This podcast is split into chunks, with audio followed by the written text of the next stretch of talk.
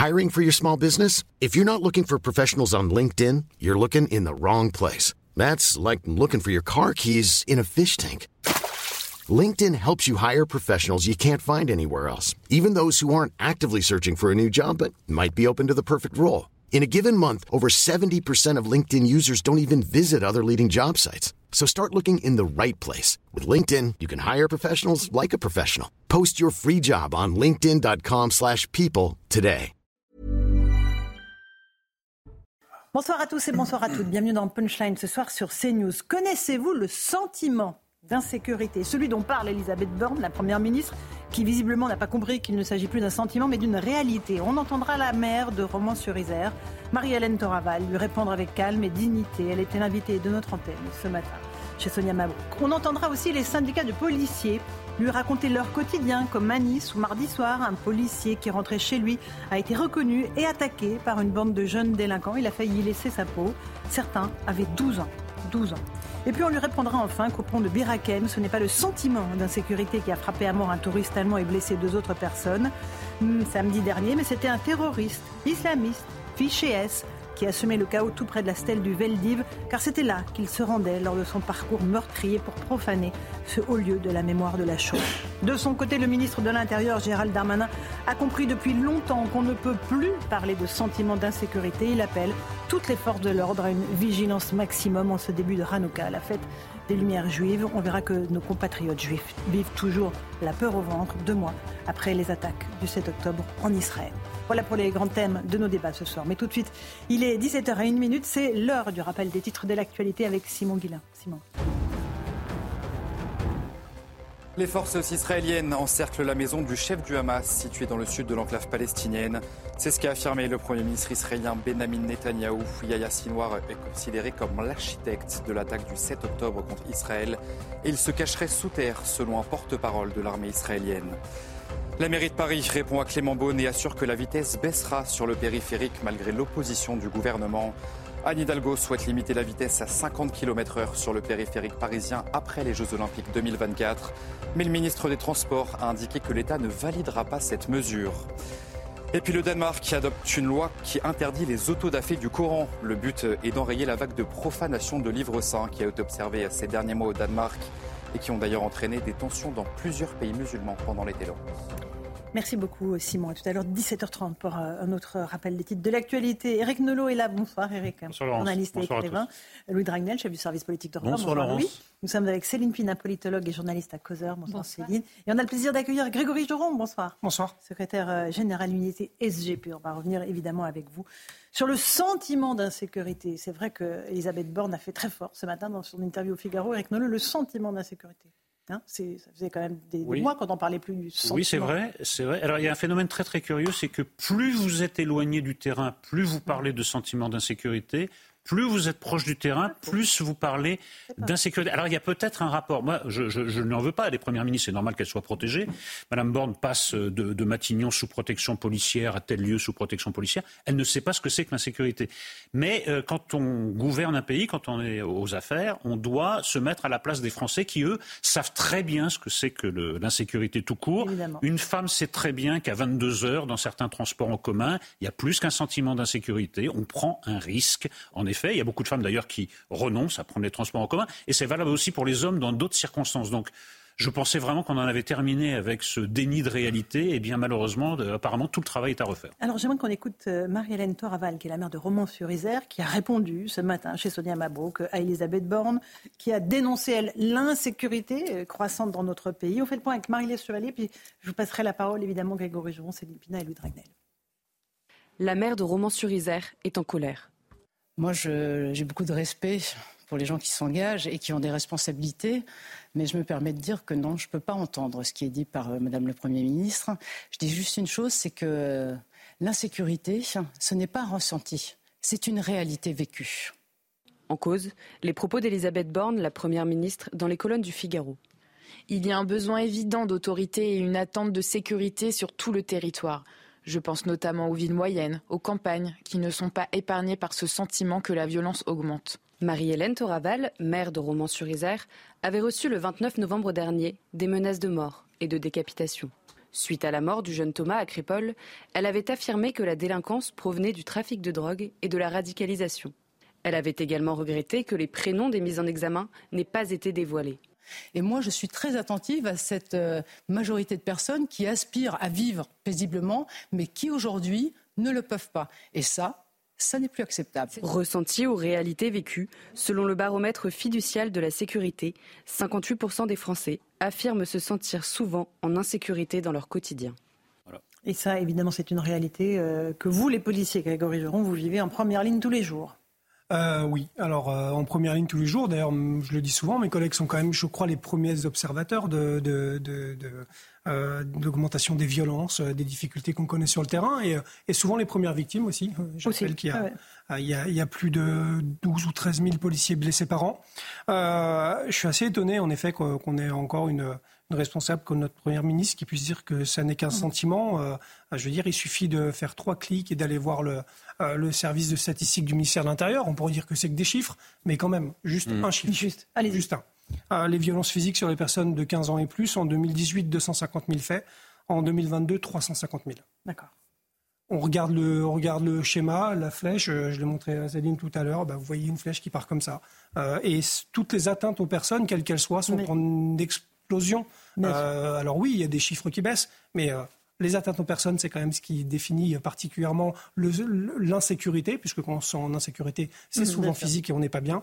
Et on voit bien que justement, les atteintes aux personnes sont en explosion depuis 4 ans dans notre pays. C'est simplement factuel. Ça illustre vraiment pour moi, Céline Pina, la déconnexion d'une partie de nos élites politiques, et je pense à Elisabeth Borne, avec la réalité du terrain, avec ce que vivent nos compatriotes tous les jours, euh, dans n'importe quel quartier d'ailleurs, hein, dans petite ville, moyenne ville, grande ville, y compris.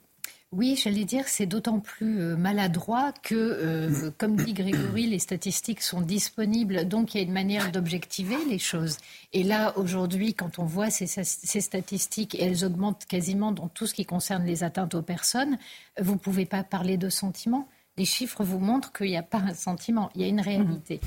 Après, pourquoi est-ce que le politique, de temps en temps, refuse de prendre la réalité telle qu'elle est? C'est souvent une question, un mélange euh, d'impuissance et d'absence de discours. Autrement dit, vous n'avez rien à dire, vous n'êtes plus crédible quand vous annoncez les choses et en plus, vous pensez que dénoncer l'insécurité risque de faire réagir une partie de votre population.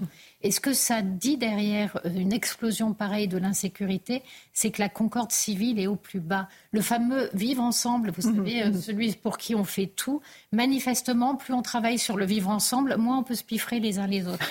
Et dans ce cas-là, pour le politique, mmh. il y a un vrai souci ça veut dire qu'en fait, le sentiment du collectif est en train de disparaître. Si le sentiment du collectif disparaît, ça veut dire que vous n'intégrez pas en vous mhm. les comportements qui permettent de vivre en société.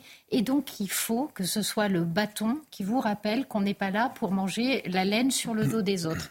Et le bâton s'appelle la police. Et du coup, quand vous voulez... Et la justice. Une société... et la justice. Et quand vous voulez une société extrêmement violente, parce que pour certaines personnes, une société violente, c'est une société dans laquelle ils sont les rois et ils sont hmm. les caïds, eh bien, il vous suffit de continuer à, à, pousser, à mettre en place ces pressions.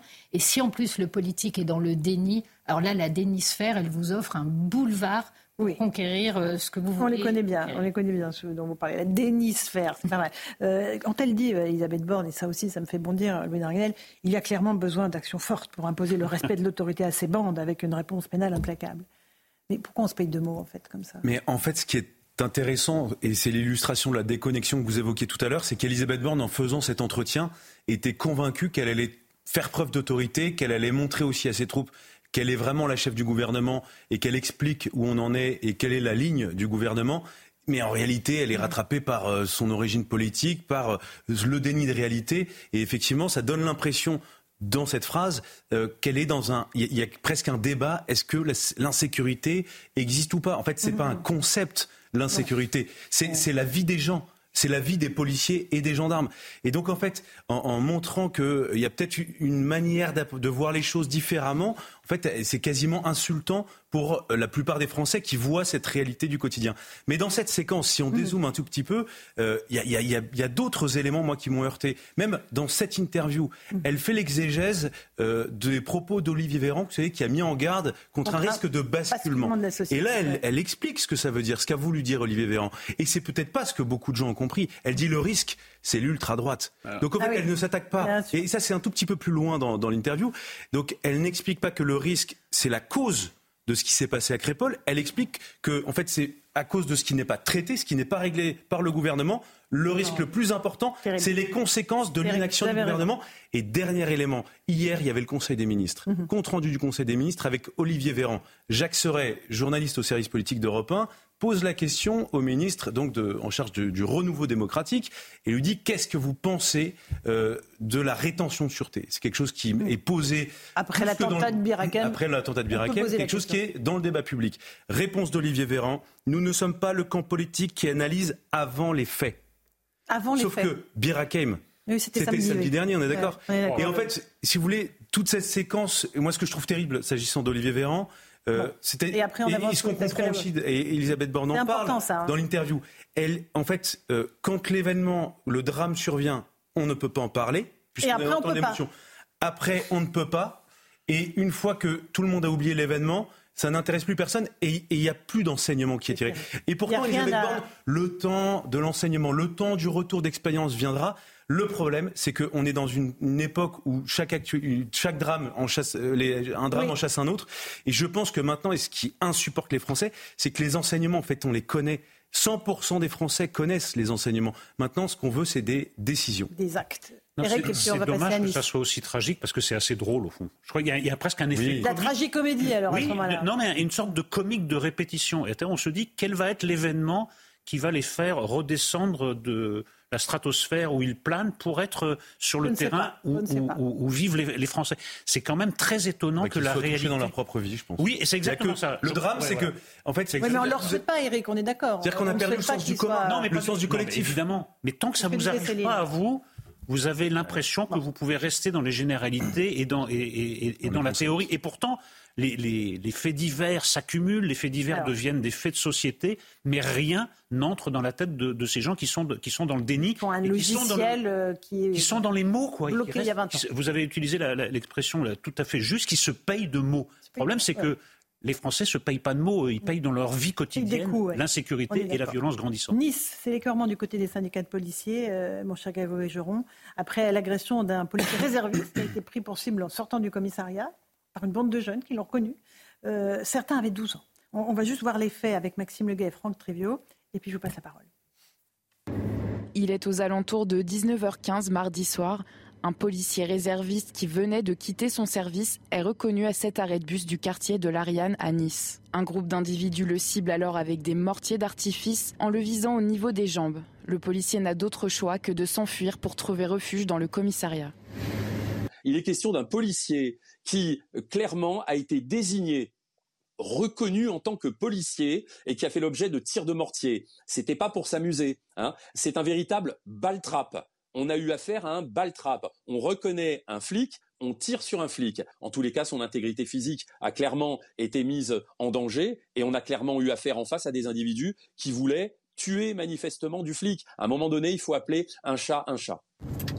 Quatre individus sont rapidement interpellés par la police. Dans un communiqué de presse, Damien Martinelli, procureur de la République, confirme qu'il s'agit de mineurs. Quatre personnes, toutes mineures, étaient interpellées. Deux âgés de 12 ans étaient placés en retenue pour 12 heures et deux autres, âgés de 17 ans, étaient placés en garde à vue. Le policier visé par les mortiers d'artifice n'a pas été blessé. L'un des mineurs âgés de 17 ans est déféré ce jour dans le cadre de l'ouverture d'une information judiciaire pour tentative d'homicide avec guet-apens sur personne dépositaire de l'autorité publique. Voilà pour euh, ce reportage de Camille Guédon avec Franck Trivio. Euh, Grégory Joron, euh, c'est-à-dire que là, il, a été à l'arrêt de bus, votre collègue, tout simplement. il sortait du boulot, très clairement, 18h, c'est un réserviste. Il avait dû faire une journée normale, lambda, 9h, 18h. il attend son bus pour rentrer chez lui, il est reconnu, agressé, tiré dessus au mortier. Je rappelle les dégâts que ça peut faire, on l'a vu régulièrement, malheureusement, ça peut brûler, ça peut même tuer si on est très près. Et je suis pas surpris, mais en tout cas plutôt satisfait pour le coup qu'on ait un procureur qui qualifie les choses pour une fois à la hauteur euh, euh, attendue en tout cas par les policiers, parce que c'est quelque chose que j'avais d'ailleurs moi réclamé, pour tout vous dire, euh, directement au garde des Sceaux euh, lors d'un entretien euh, du Beauvau de la sécurité, où je disais quand est-ce qu'à un moment donné, on va arrêter de dire que ce sont des violences volontaires, alors que là, on a un guet-apens, on a une tentative d'homicide, et c'est comme ça que c'est qualifié, et j'espère que c'est comme ça surtout que ça sera retenu, et, et ça c'est plutôt une bonne chose si on veut pour le coup un choc d'autorité, ça commence aussi par là. Après, moi, ce qui me choque, ils ont 12 ans. Deux d'entre eux avaient 12 ans. Alors, Sans doute pas ceux qui ont tiré le mortier d'artifice, etc. Mais comment à 12 ans on peut prendre part à ce genre d'acte? Parce qu'on a 12 ans.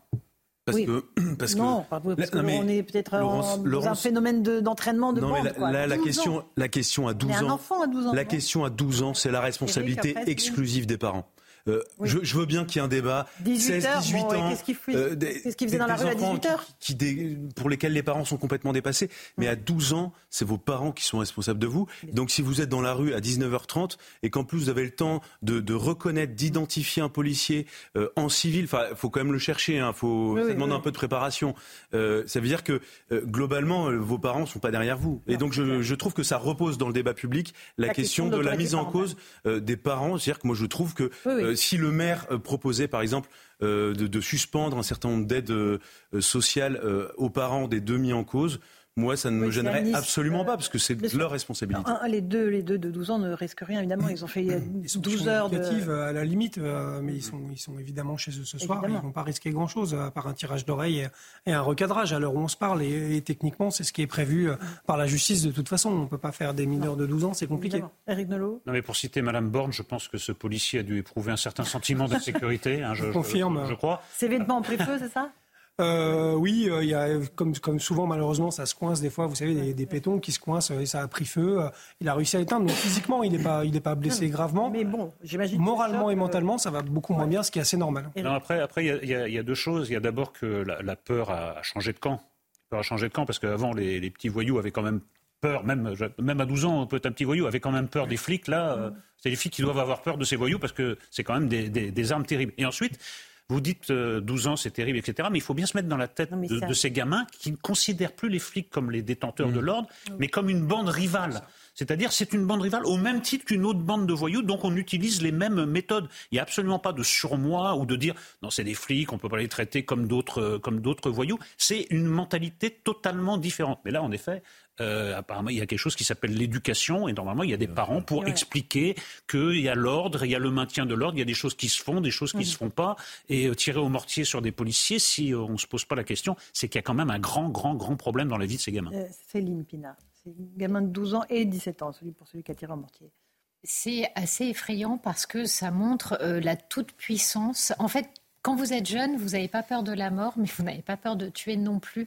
Parce qu'en fait, tout ça est très abstrait. Mhm. Les trois quarts des gens ne seront pas confrontés à ce genre de limites. Mais à partir du moment où vous êtes dans une logique de toute puissance et où à 12, 14, 15 ans, vous imaginez que vous allez faire la loi, euh, vous n'avez pas beaucoup de freins. Et normalement, c'est la société qui va très rapidement vous expliquer que non, ça ne va pas se passer comme ça. Sauf que là, ce qu'on voit, c'est des gens qui n'ont déjà plus aucune barrière. Effectivement, euh, même euh, il, y a, il y a 30 ans de ça, vous n'aviez pas de gamins de 12 ans qui s'en prenaient à des policiers. Et la deuxième mmh. chose, c'est qu'il y a toujours un message politique que ceux qui commettent les actes ne sont pas conscients de porter. Mais ce message politique, il dit, vous savez, dans certains endroits, l'État n'existe plus. Dans certains endroits, si vous appartenez mm. à la police, vous n'êtes pas protégé. Au contraire, vous êtes une cible. Dans ces endroits-là, c'est d'autres personnes qui font la loi. Soumettez-vous à ceux qui font la vraie loi. Si on laisse mm-hmm. ça sur un territoire, c'est fichu. Donc la réaction est bonne, mais aujourd'hui, il faut qu'elle soit systématique. C'est-à-dire que quand on s'en prend à quelqu'un qui incarne l'ordre public, il faut que la réponse soit exemplaire et qu'elle soit connue et assumer. Et ça, c'est peut-être là que le bas blesse, évidemment, Grégory Joron. La réponse. Oui, clairement. déjà, déjà, le, déjà, déjà, je le répète, le message. Moi, je trouve ça extrêmement important qu'on qualifie les choses correctement. Combien on a traité ici. Comme vous l'avez dit. Euh, oui, mais je veux dire, combien de fois on a traité de, euh, de violence urbaine avec des attaques au mortier, des vrais guet-apens montés dans les quartiers où les, où les collègues, dès qu'ils passaient, ils avaient des poubelles qui étaient mises derrière pour pas qu'ils reculent. Ils étaient attaqués par des kilos de mortier et on a rarement eu des qualifications comme celle-ci qui sont pour le coup prévues depuis des années. Euh, donc, euh, encore une fois, je le salue parce que c'est tellement rare que je le salue. Maintenant, on aimerait que ce soit en effet euh, la règle et la base, au moins cette qualification-là. Les choses évoluent petit à petit, ou pas Non, ou pas. Je, sens que vous n'êtes pas du tout convaincu. Mais non, mais non, mais non, ou que pas. La société parce que... évolue plus vite. Que non, les mais choses. pardon, mais ou pas, parce que de toute façon, on est, on, on, est quand même contraint par cette politique pénale qui dure depuis 20 ans et qui nous emmène là où on est aujourd'hui. Je rappelle que la circulaire de 2019 de Belloubet, euh, je schématise rapidement, euh, explique quand même que la prison c'est l'exception. Donc euh, aujourd'hui, on peut même pas en vouloir aux magistrats qui finalement appliquent le cadre qu'on leur donne. Oui, oui. C'est ça, c'est ça notre règle. Et donc, Mais vous voyez, tant le- qu'on ne change pas le ça. fil rouge depuis le début de l'émission, c'est que la lutte contre l'insécurité passe d'abord par trouver les mots justes à chaque fois. Le mot juste pour qualifier l'agression contre vo- votre collègue, le mot juste en disant qu'il y a une insécurité et non pas un sentiment d'insécurité. Il y a quand même une guerre pour les mots justes là. Et on, et on dirait que c'est le premier obstacle à franchir avant peut-être de trouver les réponses justes. Il y a même une guerre des faits parce que, honnêtement, si on voulait se donner la peine, euh, on prend l'année 2000 et on regarde le nombre de commissariats qui ont été attaqués au mortier par des bandes de jeunes dans certains quartiers. Je pense que le, le nombre de commissariats qui s'est arrivé vous ferait tomber par terre.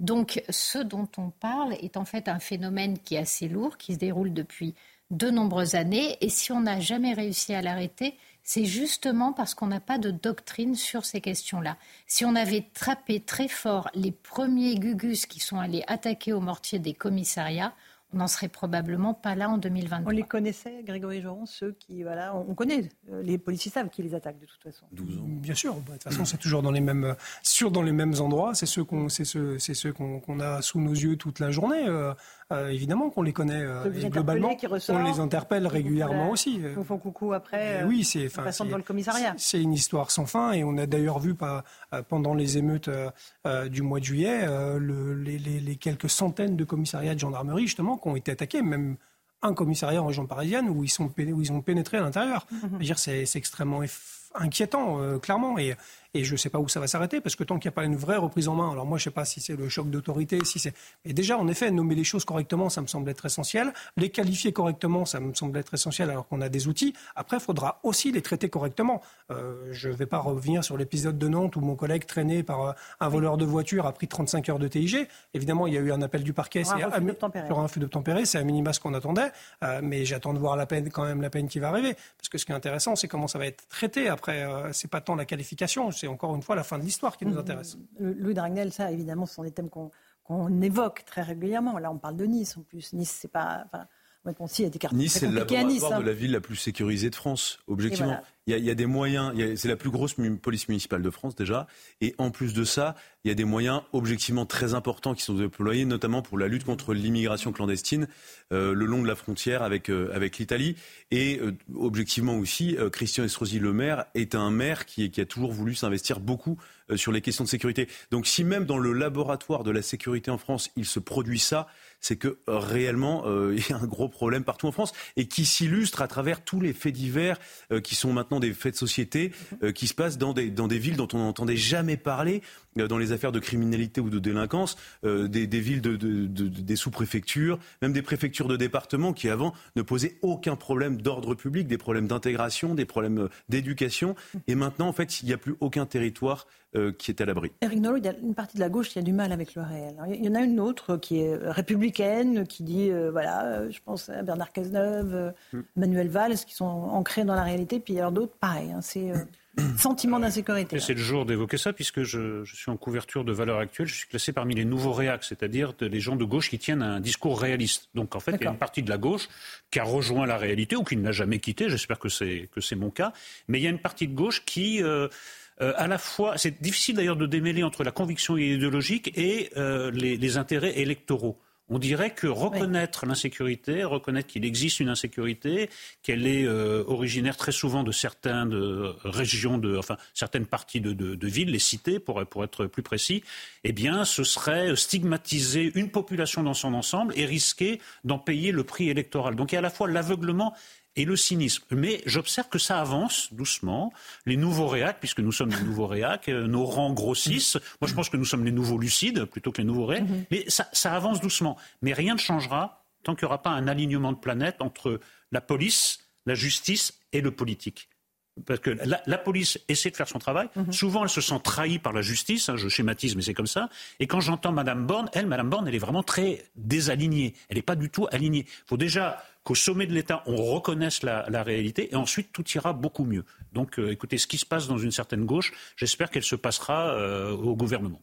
Euh, souhaitons-le. C'est le dernier mot, Céline, avant la pause. juste une question politique qui est que Mme Borne n'est pas une politique, c'est une technicienne. Un politique, mhm. quand il voit une courbe qui monte comme ça, il se dit il y a un problème, il va falloir agir. Un technicien se dit pendant combien de temps je peux gérer ça avant que ça m'explose au nez? Est-ce que ça ne peut pas exploser au nez de mon successeur? C'est deux manières de se positionner différentes. La technocratie n'est pas la solution à des problèmes politiques. Petite pause. On se retrouve dans un instant dans Punchline sur CNews. On ira euh, en Israël pour euh, rejoindre notre envoyé spécial deux mois après les attaques du 7 octobre. Et puis on reviendra aussi sur l'attentat islamiste euh, du pont de Birakem avec les motivations du terroriste. A tout de suite dans Punchline. 17h30, on se retrouve en direct dans Punchline sur CNews. D'abord, le rappel des titres de l'actualité avec Simon Guillain. Simon. Ça annonce qu'un civil israélien a été tué dans le nord de l'État hébreu par un tir de missile anti-char effectué depuis le sud du Liban. La frappe a atteint la voiture dans laquelle la victime circulait. L'homme de 60 ans a été tué près de la localité de Mata, à proximité de la frontière libanaise. Clément Beaune annonce un bouclier tarifaire sur les tarifs des trains Ouigo et Intercité pour l'année 2024. Un gel des tarifs pour permettre aux Français qui connaissent le plus de difficultés de pouvoir prendre le train. Le ministre des Transports souhaite que le train soit abordable et populaire. Et puis la Cour de cassation a rejeté le pourvoi d'un agriculteur de l'Oise condamné à verser plus de 100 000 euros de dommages et intérêts à des riverains. Ces derniers se plaignent du bruit et de l'odeur de ces vaches, Laurence. Merci beaucoup Simon Guillain. Si va l'actualité euh, avec des veaux, des veaux et des vaches. Euh, on est voilà, c'est comme ça que ainsi va le monde. Madame Borne parle d'un sentiment olfactif. D'accord. Oui, bah, pas mal, pas mal, Eric Nolot. On accueille avec plaisir Julien Drey. Bonsoir Julien. Bonsoir. Ancien député. On a le plaisir de vous retrouver sur le plateau. On, va partir en Israël, rejoindre tout de suite notre envoyé spécial Régine Delfour et Olivier Gangloff. Ils sont tous les deux à Tel Aviv. Bonsoir Régine. On, va revenir sur la pression militaire qu'exerce Tzal, l'armée israélienne dans le sud de Gaza. On a aussi l'information euh, que nous donnait Simon Guillain de ces frappes venues du, sud du Liban. Mais d'abord la situation dans la bande de Gaza, Régis. Oui, absolument, euh, Laurence. Les, euh, les combats se sont intensifiés dans le sud de la, de la bande de Gaza, notamment à Ranyounes, euh, puisque c'est désormais la cible de Tsahal. Benjamin Netanyahou, le Premier ministre, a d'ailleurs affirmé que l'armée israélienne avait encerclé la maison de Sinwar, qui est le chef du Hamas à Gaza, même si il se trouverait dans des tunnels. Et Daniel Agari, qui est le porte-parole de Tsahal, a annoncé qu'ils iraient le, le chercher dans le sol. Dans le nord de la bande de Gaza, il y a toujours aussi des combats hein, qui sont euh, très intenses, euh, notamment à Jebalia, mais aussi à, Gazaville, où euh, plusieurs terroristes auraient été éliminés. Et Tzal a d'ailleurs annoncé aussi avoir éliminé deux chefs du renseignement du Hamas. Et vous l'avez dit aussi, sur l'autre fond, au nord d'Israël, un civil israélien aurait été tué, donc a été tué par un tir de missile anti-char effectué depuis le sud du Liban. Alors l'armée israélienne a immédiatement euh, avec des hélicoptères de combat, mais aussi euh, des tirs euh, d'artillerie. Merci beaucoup Régine Delfour et Olivier Gangloff. On vous retrouvera tout à l'heure à Tel Aviv. Julien Drey, la situation militaire s'intensifie dans la bande de Gaza. La pression internationale aussi sur les épaules du gouvernement israélien s'intensifie pour un arrêt des combats, un cessez-le-feu ou une trêve humanitaire pour permettre de libérer des otages. La pression internationale, celle de Emmanuel Macron. Non, je ne parlais pas de ah celle-là. Non, parce que non, je pense que euh, la pression internationale a peu d'effet aujourd'hui sur le gouvernement israélien et surtout sur la population israélienne. Ils considèrent que c'est une guerre de survie et donc l'opinion internationale, ils disent on a déjà donné dans d'autres périodes de notre histoire. Donc elle a peu d'effet aujourd'hui sur euh, les décisions qui sont prises.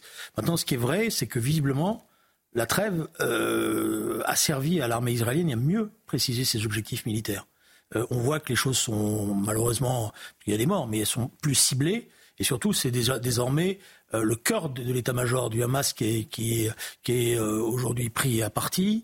Il y a des dizaines de, photos, d'images qui montrent d'ailleurs que les combattants du Hamas ah, se rendent mhm. maintenant massivement, c'est-à-dire ils sont euh, démoralisés et j'ai l'impression qu'ils sont un peu abandonnés par leurs chefs qui, eux, sont à Doha dans les grands hôtels. Et, et, par ailleurs, il y a aussi une grande partie de la population qui en a assez. Vous avez vu que tous les entrepôts de l'UNRWA sont fréquemment maintenant depuis deux jours pillés parce que la population gazaoui découvre qu'il y a de l'aide humanitaire qui arrive et qu'elle n'est pas distribuée. Et qu'elle est gardée par le Hamas. est gardée par le Hamas et donc il y, a, déjà il y a des choses qui se passent. Donc on est dans une situation qui est en train de basculer. Euh, basculer sur le plan euh, militaire euh, Moi je pense qu'elle est en train de basculer sur le plan militaire. On a ces images, juste Julien, c'est ça que vous évoquiez. Hein. C'est des Gazaouis affamés qui, vont, qui se rendent compte que le Hamas a stocké tout ce qui était l'aide humanitaire et qui franchissent les, barricades pour aller se servir parce qu'ils sont en train de mourir de. Hier, ils ont pillé un entrepôt alors que les, policiers du Hamas leur ont tiré dessus. Et aujourd'hui, il y a de plus en plus. Euh, alors, on n'a pas les images. Mhm. Les images sont totalement contrôlées. Mais il y a, plus, il y a de plus en plus de, petites images qui circulent qui montrent qu'il y a une partie de la population qui commence à se rendre compte que le Hamas les a pris en otage et qu'elle euh, les, a pris, les a pris en otage. Euh, dans tous les sens du terme, c'est-à-dire y compris sur le plan financier. Parce que j'ai une question que j'ai posée hier à, à, On a découvert qu'il y avait des avoirs financiers d'un certain nombre de dirigeants du Hamas. En France En France. Non, il y, a zéro. Louis Ragnel, vous avez une information bah, Non, mais c'est l'explication. En fait, euh, pour que euh, les, les, pays de l'Union européenne, mm. pour que pardon, l'Union européenne puisse geler les avoirs de dirigeants d'une organisation terroriste, il faut qu'il y ait un pays qui en fasse la demande. Donc la France euh, en a fait la demande sans doute à la demande d'un autre pays de l'Union européenne. On a cherché à savoir lequel, je ne sais pas. Mais nous, on a, on a demandé. Il n'y a aucun avoir du Hamas en France. Je vous, vous avancez un peu vite, Louis. Bah, moi, je vous dis, c'est en tout cas le Quai d'Orsay qui nous a donné cette information. moi, je vous dis que vous avancez un peu vite et vous allez avoir peut-être quelques surprises dans les jours à venir. Bah, euh, c'est pas moi qui m'avance. Hein. Je vous dis, nous, on a fait le travail de, vérification. Voilà, donc, alors, je vous dis que vous avancez un peu vite. Parce que vous pensez qu'il y a des avoirs financiers importants dans nos... Moi, j'avais des informations comme quoi il y avait des avoirs financiers. Alors, peut-être qu'elles étaient fausses, mais au regard de ceux qui m'avaient parlé de ça, c'était une affaire sérieuse. On a vérifié à Bercy et... Oui. Eric, un tout petit mot là-dessus euh... je... Israël résiste à la pression internationale et elle résiste aussi, c'est peut-être encore plus important à la pression de son opinion publique puisqu'ils ont décidé euh, que c'était plus vraiment le, moment d'échanger des otages contre des prisonniers. Mais voilà.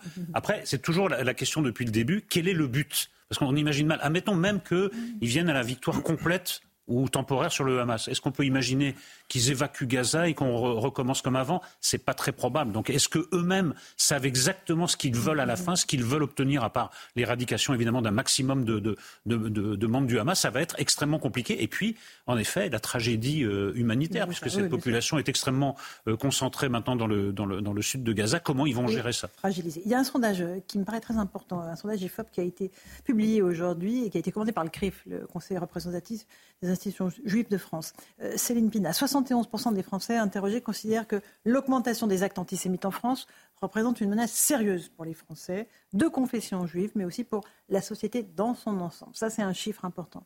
Il y a un autre chiffre que je trouve moi, très inquiétant. C'est 10% des Français considèrent les actes commis par le Hamas comme des actes de résistance. Et dans ces 10%, si on va dans le détail de l'âge de ceux qui ont été interrogés, il y a 22% des 18-24 ans pratiquement un quart des jeunes aujourd'hui qui estiment que ce sont des actes de résistance et pas des actes de terrorisme.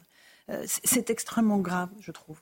Oui, c'est extrêmement grave. En plus, j'allais dire, les messages sont assez contradictoires. C'est-à-dire que la, première partie du message, elle dit très clairement, c'est la fameuse phrase après samedi vient le dimanche. Mmh. Autrement dit, ça signifie que notre population a compris que ce qui s'est passé en Israël, elle, elle le met en lien avec les attentats qu'a dû subir la France. Elle le met en lien avec l'école aux Aratora, elle le met en lien avec le massacre du Bataclan, avec les gens qui sont fait tuer sur les... Alors, euh, on n'est pas allé aussi loin en France que les, tortures et les horreurs qui ont été commises le 7 octobre, où là, on est face à un crime contre l'humanité, mais la population a reconnu une forme de, filiation. Et pire encore, elle estime que certains rejetons du Hamas existent euh, parce que la plupart des terroristes qui nous ont attaqués ou qui font des attaques globales ou au couteau sont français. Euh, donc elle a reconnu ce qui était en train de se passer et elle a peur de ça. Du coup, très massivement, elle envoie un message qui est très clair à un gouvernement qui ne veut rien entendre. Dans l'autre cas, sur la question de cette jeunesse et de ces 22 Euh, là, on est bloqué par les statistiques, mais vous avez une partie de la jeunesse. Euh, rappelez-vous des études qui ont été menées sur les lycéens, donc des jeunes entre 16, 17, 18 ans. Mhm. En fait, euh, on faisait une comparaison entre ceux qui étaient musulmans et les autres religions. Et même chez les très croyants, il y avait un degré de radicalité chez les musulmans qu'on ne retrouvait pas chez les autres. Et pourquoi? Pas parce qu'ils sont naturellement plus radicaux que les autres, ça, ça n'existe pas, mais parce qu'en fait, ils sont travaillés par les islamistes, par les frères musulmans au sein des mhm. mosquées. Euh, et, que ce travail de radicalisation se fait sans que le gouvernement n'intervienne. Aujourd'hui, la vraie question, c'est qu'est-ce que le gouvernement va faire pour lutter très concrètement, contre sachant que les Juifs sont en train de partir de France. Oui, il y a encore un nouveau mouvement d'exil euh, vers euh, Israël. néanmoins, je pense que dans ces 22%, je viendrai de 18-24 ans, il n'y a pas que des musulmans. Il y a, des jeunes bobos euh, euh, qui, euh, à qui on n'a rien appris à l'école, qui n'ont rien appris en histoire et qui disent oui, c'est bah, un acte de Ils apprennent à l'école. Quand vous avez des présidents d'université américaines qui vous expliquent que le génocide, ça dépend du contexte, mhm. vous, vous transportez ça dans un certain nombre d'universités françaises où on sait ce qui se passe. Et vous savez qu'il y a aujourd'hui des noyaux durs à l'intérieur des universités qui empêchent d'ailleurs toute expression euh, différente, hein, euh, qui exerce une forme de, de pression et d'ailleurs euh, des fois des pressions physiques, bah, y, compris, y compris d'ailleurs même des fois sur des jeunes, des jeunes filles qui veulent par exemple pas porter le voile et qui sont obligées de le faire, etc.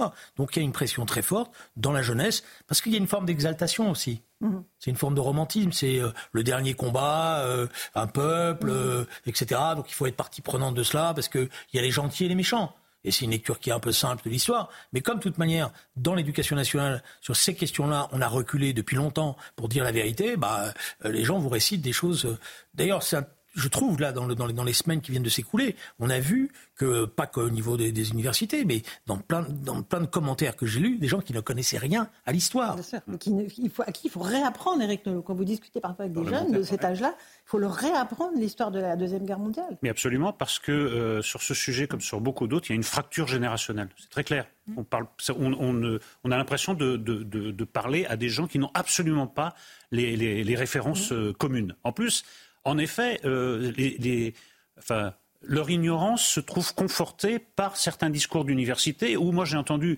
une, interview absolument lunaire de Jean-Luc Mélenchon qui explique que le Hamas a commis des actes terroristes mais que ça n'en fait pas pour autant un mouvement terroriste. Donc si vous êtes capable de dire ça dans la même phrase, les, gamins ils entendent ça, ils disent ah bon, Il a dit mieux aujourd'hui, il a dit à la revue Orient 21, qui est une revue sur le monde arabe, qu'il se sentait abandonné par la communauté juive qu'il estime avoir défendu toute sa vie. Oui, mais, vraiment, c'est le retournement. Maintenant, juste pas une note d'espoir, c'est moitié espoir, moitié désespoir. N'oublions pas que la jeunesse, par le passé, a donné dans le stalinisme, mhm. Dans le maoïsme, qu'elle a euh, en fait euh, soutenu et jugé que c'était un modèle formidable des régimes qui faisaient des dizaines de millions de morts. Donc il y a ce côté radical de la jeunesse qui, bon, parfois fausse. Mais là, ils sont encouragés par des autorités politiques, j'en ai cité une, M. Mélenchon, par des autorités intellectuelles.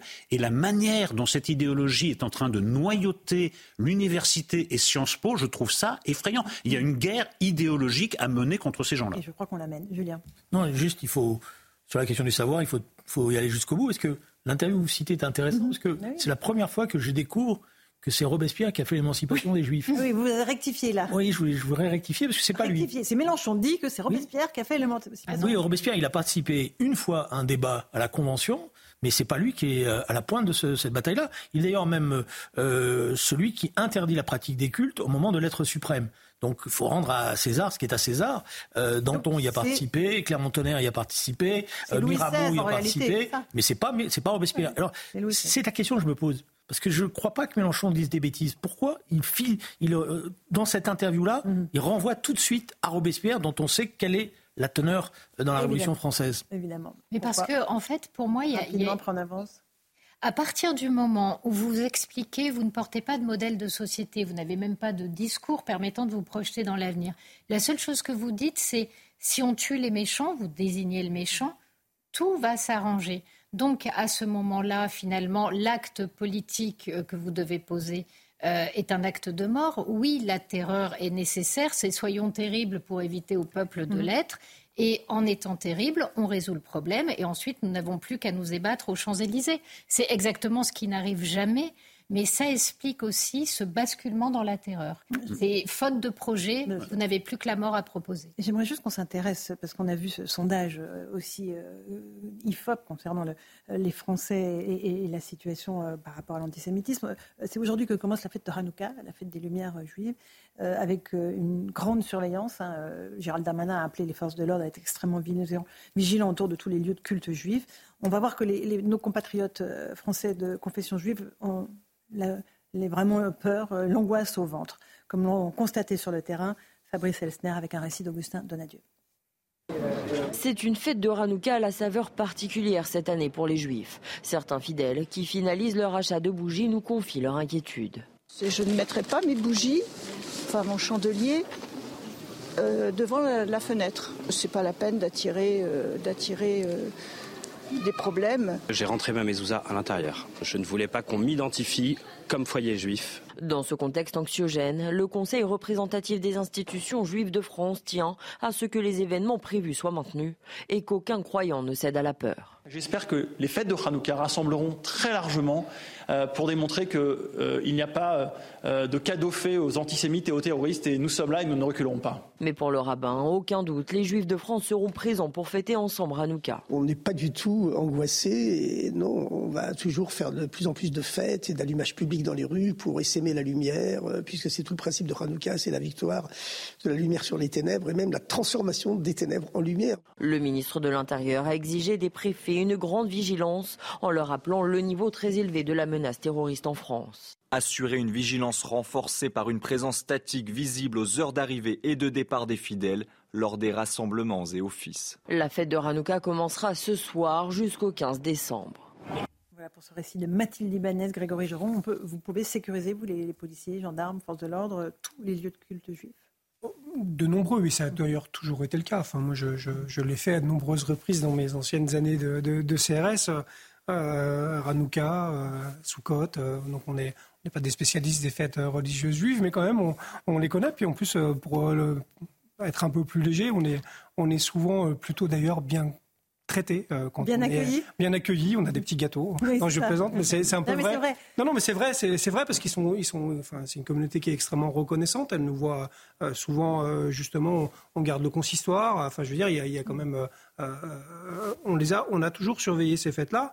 Euh, forcément, dans le contexte qui est le nôtre aujourd'hui, euh, il y, a évidemment une tension euh, particulière et qui sera, et qui sera là où il y a 20 ans, on pouvait simplement être en statique dans le fourgon, mhm. peut-être un peu détendu. Et ben, je pense que là, les collègues seront pied à terre avec un gilet pare-balles et, et, et, potentiellement un fusil d'assaut. On a juste changé de posture, forcément une hypervigilance et forcément, évidemment, ce qui va avec, c'est un renforcement du nombre d'agents qui seront engagés sur cette mission. C'est évident. Bien sûr, Julien Drey, quand on entend euh, nos amis dire je rentre la mezouza, euh, j'ai peur. Non, c'est vrai qu'il y a une inquiétude qui s'est installée, mais euh, et qui a franchi un pas après le, 7 octobre. Il y avait déjà, de manière rampante, une question que se posaient beaucoup de, juifs depuis une dizaine d'années. C'est est-ce qu'on va rester encore longtemps ici? Est-ce qu'on a un avenir ici? Est-ce que voilà cette question elle existait dans la communauté C'était des débats d'ailleurs importants. Elle a été renforcée depuis le 7 parce que il y, a, il y a, aussi cet antisémitisme de rue euh, quotidien, c'est-à-dire mm. c'est pas forcément de l'agression, c'est des remarques désagréables, mm. c'est des crachats, c'est, c'est des, des, graffitis à la craie sur vos boîtes aux lettres. C'est donc une pression permanente avec une angoisse à tout moment de, de, de ce qui va se passer. C'est des jeunes filles euh, qui ont qui euh, maintenant ne portent plus leur toile de David ou leur mm-hmm. parce qu'elles ont, peur elles, ont peur de se faire agresser dans, dans, dans le métro. Donc ça existe aujourd'hui et c'est vrai que c'est une inquiétude qui amène une partie de, de, de la communauté à se dire est-ce que encore notre place est ici Voilà. Avec les chiffres que citait Céline, l'ALIA qui reprend Eric Nolot pour aller dans un pays qui est en guerre. C'est ça. pour aller quitter la France pour aller dans un pays en guerre, en Israël. Nous, parlions du terrain. Moi, j'habite dans un quartier où vit une importante communauté juive. Il ne se passe pas une journée sans que plusieurs Français de confession juive m'abordent, nous discutent. C'est toujours la même chose. C'est l'inquiétude, l'angoisse, la peur. Et en effet, est-ce qu'on reste ou, ou est-ce qu'on part? Et parlez une minute avec eux et vous allez voir qu'ils n'ont pas le sentiment qu'ils ont abandonné Mélenchon, mais que c'est plutôt l'inverse, que c'est M. Mélenchon et ses amis qui les ont abandonnés au pire, parce que les ennemis des Juifs, des Français juifs, c'est les ennemis des Français tout court. Au Bataclan, on n'a pas demandé de certificat de baptême, les gens ont tiré dans le tas, donc voilà, les, les terroristes en veulent à la France en général. En revanche, j'atteste en efffait qu'autour des lieux non seulement cultuels, mais culturels juifs, il y a une très importante présence policière qui, je l'espère, sera dissuasive. Et on parle de terrorisme. Oui, vous voulez rajouter quelque chose, Céline? Oui, euh, que la France était quand même un cas spécial parce que dans les statistiques qu'on a eues, c'est plus 492 pourtant, je crois, de, de, juifs qui souhaiteraient faire leur alia et partir en Israël. Là où aux États-Unis, on est à plus 82%, au Canada à plus 126%. Donc il y a quand même quelque chose de particulier en France. Et assez bizarrement, il y avait un décompte des actes antisémites qui étaient menés depuis le 7 octobre. Et là, visiblement, le ministère de l'Intérieur a décidé de ne pas le réactualiser. Alors, euh, le, décompte euh, a été publié en fait parce qu'il y, a eu des demandes et euh, la dernière actualisation effectivement c'était à la mi-novembre il y avait 1500 actes. Oui, on est, on est a priori le 7 décembre. ce, que, ce, que, je veux dire par là, pardon, et c'est pas pour défendre. Vous voulez dire que c'est tous les mois Le ministère de l'Intérieur, c'est que habituellement c'est une publication annuelle. Ça ne veut pas dire que le décompte est arrêté. Euh, mais on aura les. alors on n'a pas les chiffres. Hein. En fait, ils ont fait comme si. ça fait 15 jours qu'on les a plus. Euh, mais à la fin de l'année, on les aura. C'est pas pour ça qu'il n'y en a pas. C'est pas pour ça qu'il n'y en a pas. il faut aussi faire la part des choses. Moi, je sais que depuis le 7 octobre, alors pourtant je ne suis pas incroyant, hein, comme on dit, mais j'ai eu beaucoup de témoignages d'amis, surprises d'ailleurs, qui m'appelaient, qui m'envoyaient des SMS mmh. pour me disant, euh, pour me dire, on est là, on pense à vous. Euh, donc euh, c'est plus partagé dans la société française. Mmh. La société française, c'est pas que les réseaux sociaux. On, est, bien d'accord. je parlais de terrorisme, on l'évoquait tout à l'heure. dans l'assassinat du jeune touriste allemand qui s'est produit samedi sous le pont de Birakem, on a appris que le terroriste hein, qui a été mis en détention, en fait, venait là parce que c'était à proximité de la mm. stèle du Veldiv. En fait, ce n'était pas du tout un hasard. Ce n'était pas seulement pour s'en prendre au symbole de la Tour Eiffel, puisque c'est à côté aussi de la Tour Eiffel, Louis Darnel.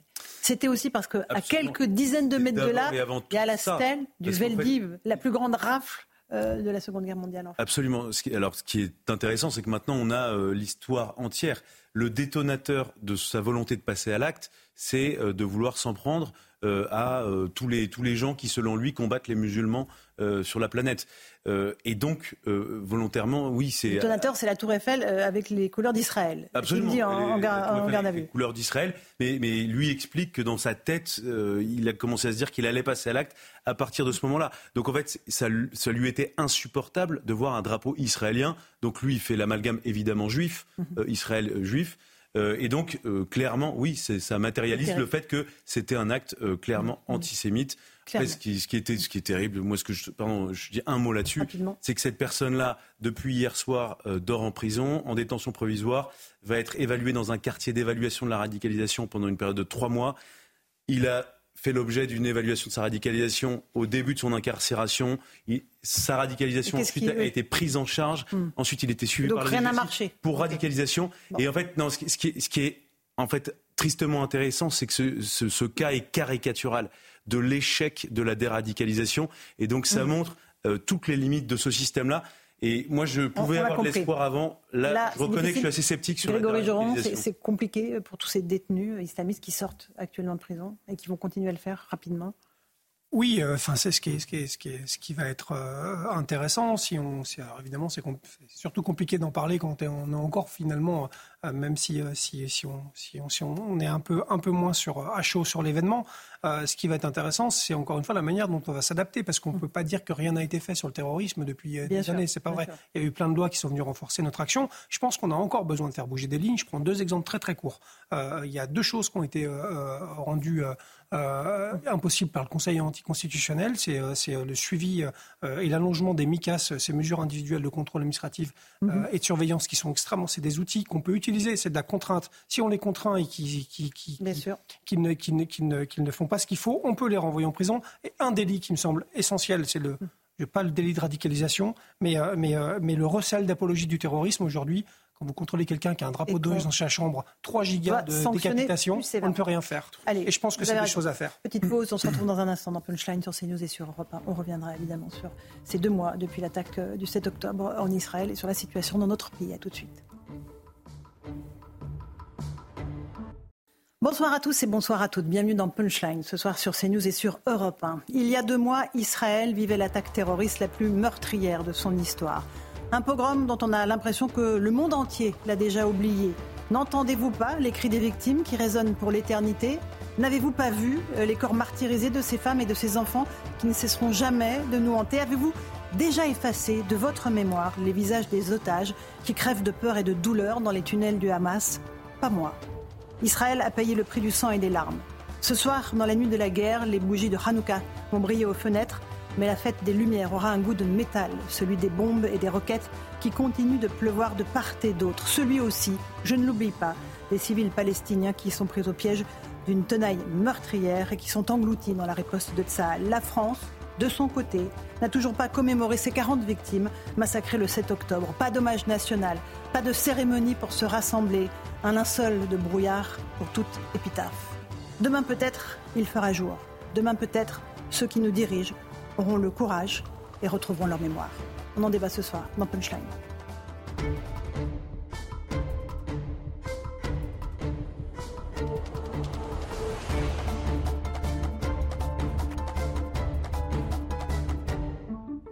Est 18h, bienvenue sur Punchline, CNews et Europe 1. D'abord le rappel des titres de l'actualité. Les forces israéliennes disent encercler la maison du chef du Hamas située à Khan Younes, dans le sud de l'enclave palestinienne. Annonce du Premier ministre israélien Benjamin Netanyahou. Yahya Sinouar est considéré comme l'architecte de l'attaque du 7 octobre contre Israël. Il se cacherait dans des tunnels sous sa maison, selon un porte-parole de l'armée israélienne. On sera dans un instant en ligne avec le colonel Olivier Rafovitz. En France, Clément Beaune annonce un bouclier tarifaire sur les tarifs des trains Ouigo et Intercités pour l'année 2024. Un gel des tarifs, dit-il, pour permettre aux Français qui connaissent le plus de difficultés de pouvoir prendre le train. Il s'est également exprimé, Clément Beaune, concernant la volonté d'Anne Hidalgo de pérenniser la vitesse sur le périphérique à 50 km/h après les JO. Le ministre des Transports a indiqué que l'État ne validerait pas cette mesure. Quatre ans de suspension requis contre le joueur de foot Paul Pogba. L'international français de la Juventus de Turin a été testé positif à la testostérone au mois d'août. Le réquisitoire est conforme à la peine maximale encourue par Paul Pogba selon le code euh, mondial antidopage. Et puis 62e jour de détention pour les otages détenus par l'organisation terroriste du Hamas dans la bande de Gaza. Quatre de ces otages sont français. Ils se nomment Elia, Ofer, Orion et Oad. Comme tous les soirs, nous pensons à ces otages et à leurs familles. Comme tous les soirs, nous demandons une fois de plus leur libération immédiate et sans condition. Voilà pour le rappel des titres de l'actualité. Il est 18h et 2 minutes. Bienvenue sur Europe 1 et sur CNews. Nous sommes avec Eric Nolot, qui est journaliste et écrivain. Bonsoir Eric. Bonsoir Laurence. Avec Louis de Ragnel, chef du service politique d'Europe 1. Bonsoir. Bonsoir Laurence. Louis. Franck Tapiro, publicitaire, nous a rejoint. Bonsoir. Bonsoir Franck. Laurence. Julien Drey, ancien député. Bonsoir, Julien. Et nous avons le plaisir de recevoir Jonathan Arfi, président du CRIF. Bonsoir. Bonsoir. Monsieur Arfi. On va revenir avec vous euh, à la situation dans un instant euh, en, France, à ce qui se passe. Un sondage assez euh, intéressant sur le sentiment des Français par rapport aux événements qui nous préoccupent. Mais d'abord, j'aimerais que l'on voit ce qui se passe en Israël avec l'avancée des troupes israéliennes dans la bande de Gaza, notamment autour de la ville de Khan. On va faire le point avec ce sujet de Camille et ensuite on, on aura le colonel Rafovitz en ligne. Les combats font rage dans le sud de la bande de Gaza. Alors que l'armée israélienne poursuit son avancée dans la ville de Khan Younes, elle affirme avoir tué des terroristes du Hamas, frappé des dizaines de cibles terroristes et détruit environ 30 entrées de tunnels. Benjamin Netanyahou a affirmé que Tsahal encerclait la maison du chef du Hamas. J'ai dit que nos forces pouvaient atteindre n'importe où dans la bande de Gaza. Aujourd'hui, elles encerclent la maison de Sinoir. Sa maison n'est peut-être pas sa forteresse et il peut s'échapper, mais ce n'est qu'une question de temps avant que nous l'attrapions. Hier, le secrétaire général de l'ONU, Antonio Guterres, a de nouveau appelé à un cessez-le-feu humanitaire. Alors que l'armée israélienne intensifie ses combats dans le sud de la bande de Gaza, les hôpitaux croulent sous les blessés. L'hôpital Nasser de Khan Younes, submergé par l'afflux de blessés, est à court de personnel et de fournitures. Le manque d'ambulances et de moyens de transport rend cette période extrêmement difficile pour nous. La situation est catastrophique dans tous les sens du terme. Le manque de ressources médicales signifie que nous ne pouvons pas soigner les blessés dans cet état. Selon l'ONU, depuis le début du conflit, 1,9 million de personnes ont été déplacées par la guerre dans la bande de Gaza. Le colonel Olivier Rafovitz est avec nous en ligne. Bonsoir, colonel. Euh, vous êtes dans la ville d'Ofakim, je crois, qui est euh, une ville qui a été très lourdement touchée le 7 octobre. Bonsoir et merci de m'inviter sur votre émission. Oui, la ville a été touchée. Plus de 50 personnes ont été tuées ici, massacrées par des terroristes euh, du Hamas le 7 octobre, effectivement. Est-ce que les opérations militaires israéliennes qui sont en cours dans la bande de Gaza, notamment autour de Ragnones, autour du domicile de M. Sinoir, sont en train de progresser? Les opérations sont extrêmement importantes. Il y a des combats très violents, très féroces. D'ailleurs, à l'heure où je vous parle, il y a à peine une demi-heure, nous, venons d'apprendre pardon, euh, que le fils d'un ministre israélien, ancien chef d'état-major de l'armée israélienne, le général Eisenkot, avait été euh, tué euh, durant les opérations. Ce sont des combats très durs, parfois du face-à-face, contre les terroristes du Hamas. Nous arrivons également à les faire sortir de ces tunnels et soit ils sont éliminés, soit ils se rendent. D'ailleurs, aujourd'hui, nous avons publié des images où une cinquantaine de terroristes se sont rendus en partie et sont actuellement aux mains d'Israël. Les combats, si vous me permettez, ont lieu dans deux grandes régions. Dans le nord de la bande de Gaza, les combats continuent dans la région de Djebalia et de Sajaiya, où là il y a encore des forces terroristes du Hamas et des combats très durs. Et également donc autour de Khan Younes, qui est la deuxième ville en taille euh, dans la bande de Gaza, et à l'intérieur avec des forces spéciales israéliennes qui font ici un travail, je dirais, euh, très complexe d'aller chercher les, terroristes là où ils se trouvent, embusqués, cachés, et d'ailleurs, nous avons aujourd'hui trouvé euh, du, euh, du, matériel militaire du Hamas, des missiles balistiques, une quantité impressionnante, qui ont été en partie détruits, et une autre partie va être amenée chez nous pour, pour étudier. Mais les combats font rage où nous parlons. Colonel Rapolis, à quel moment les combats vont s'arrêter? Est-ce que le fait d'avoir, de, de, neutraliser Yaya Sinoir, c'est un, moment important pour vous? Comment est-ce que vous envisagez son arrestation? D'abord, alors nous parlons, je ne veux pas faire ni dans l'enthousiasme, ni dans euh, euh, l'euphorie. Nous sommes euh, en guerre, et dans la guerre, nous devons être à la fois très forts, mais également très humbles. tant que l'ennemi est là, tire, d'ailleurs, alors nous parlons, depuis qu'il y ait une alerte ici à Ofakim, comme c'est le cas dans d'autres villes d'Israël, ça veut dire que le Hamas a encore cette capacité balistique de tirer vers Israël et de, nouveau de mettre les Israéliens, des millions d'Israéliens, dans le sud, dans le centre, dans d'autres parties du pays, dans des abris. Ils doivent courir euh, avec des bébés, avec leurs leur landau, parfois les, femmes. Tout cela réuni est toujours là, et tant que ce n'est pas terminé, ce n'est pas terminé. Pour ce qui est de Hirké Sinoir, vous l'avez dit vous-même, il habite, il habitait euh, à Khan c'est là qu'il est né, c'est là qu'il travaille avec euh, son acolyte tristement connu et tristement célèbre, euh, Mohamed Def, et nous les cherchons. J'espère que nous les trouverons, mais il faut aussi euh, empêcher le Hamas d'exister, de continuer à être une menace militaire, et pour nous, également une menace pour les Gazaouis qui commencent, je l'ai dit je crois il y a quelques jours, qui commencent à parler et à se plaindre ouvertement de cette menace contre eux-mêmes. Mhm. Une dernière question, colonel Rafovitz. Aujourd'hui, euh, les Français de confession juive, les Juifs dans le monde entier vont commencer à célébrer leur fête des Lumières, Hanouka, tout ça dans une ambiance extrêmement pesante. Il y a beaucoup d'inquiétudes du côté de nos compatriotes. Euh, qu'est-ce que vous pouvez leur dire ce soir? Merci de la question, euh, Laurence Ferrari. Ça me touche beaucoup. Ce que je peux vous dire, c'est que Hanouka, c'est la fête des Lumières. Et que malgré ce qui se passe, malgré la guerre, eh bien, cette euh, nuit-là, nous allumons la première bougie de Hanouka, qui également euh, symbolise un, miracle qui s'est passé il y a très longtemps. Et la lumière continuera euh, à briller en Israël et un peu partout dans le monde, aussi à Paris, aussi dans le monde, que cette lumière éclaire le monde libre contre la barbarie, contre l'islamisme intégriste le plus cruel et contre les gens qui ne veulent pas la liberté, qui ne veulent pas l'amour. Donc je souhaite en hébreu, si vous me permettez, un Chag Sameach, qui veut dire bonne fête, aux Juifs et au monde entier, parce que la lumière est partie de Jérusalem, et croyez-moi, elle ne s'arrêtera jamais de briller pour le monde. Merci beaucoup, colonel Olivier Ferrafovitz, d'avoir pris un peu de temps pour nous parler ce soir dans Punchline sur CNews et sur Europe 1. Jonathan Arfi, euh, évidemment, c'est fête euh, particulière dans un climat tendu aujourd'hui dans notre pays. Euh, est-ce qu'il y a beaucoup d'inquiétudes? Est-ce qu'il euh, vous avez peur? Les lieux de culte seront protégés par les forces de l'ordre françaises? Hanouka est traditionnellement un temps très festif, un temps de fête familiale, mais aussi un temps de fête tourné vers la société, vers la ville. On met une, une Hanoukia avec les bougies tournées vers la fenêtre, tournées vers l'extérieur pour partager cette lumière et cette fête. Mais effectivement, cette année, compte tenu de ce qui s'est passé le 7 octobre, mais compte tenu aussi de ce qui s'est passé en France avec l'explosion du nombre d'actes antisémites, eh bien, cette fête avait teinté de gravité, de solennité.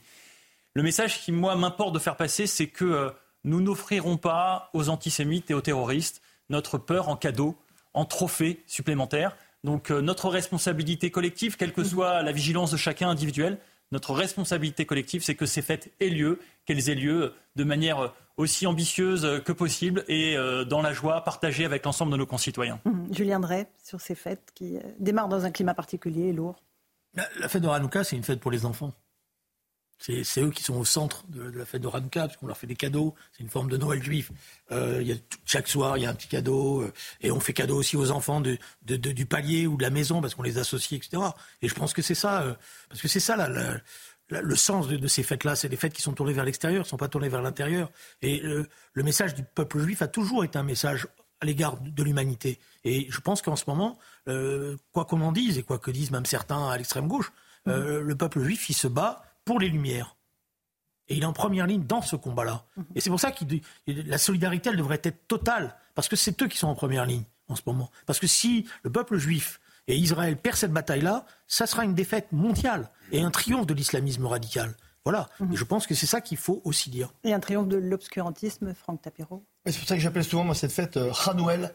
Pour rappeler quand même que justement. Contraction de Hanouka et Noël. Exactement. C'est bien. Exactement. C'est aussi la vocation, la vocation citoyenne. La vocation citoyenne aussi de, ces fêtes juives. N'oublions pas que tous les samedis matins, quand même, dans toutes les synagogues de France, on prie toujours pour l'État français, pour montrer à quel point, vous savez, euh, depuis 91-92, euh, hein, euh, les Juifs sont devenus des citoyens, ils sont un modèle. Depuis Louis XVI. exactement. Parce que c'est Louis XVI qui signe le décret. Qui signe le décret, exactement. Et donc aujourd'hui, donc cette fête de Hanouel, c'est une lumière bien entendu universelle, mais surtout qui s'allume au moment où, malheureusement, chez certains en France, elle s'est totalement éteinte. Quand on voit encore euh, ce qui se passe, euh, on l'a dit à l'extrême gauche, à la France insoumise, euh, parce que la NUPS, on ne sait pas si ça existe encore vraiment, mais on se demande vraiment si on va réussir à éclairer même... Il faut garder l'espoir, même pour les autres, même pour ceux qui ont décidé de garder vraiment le doigt sur le bouton pour ne jamais que cette lumière s'éclaire.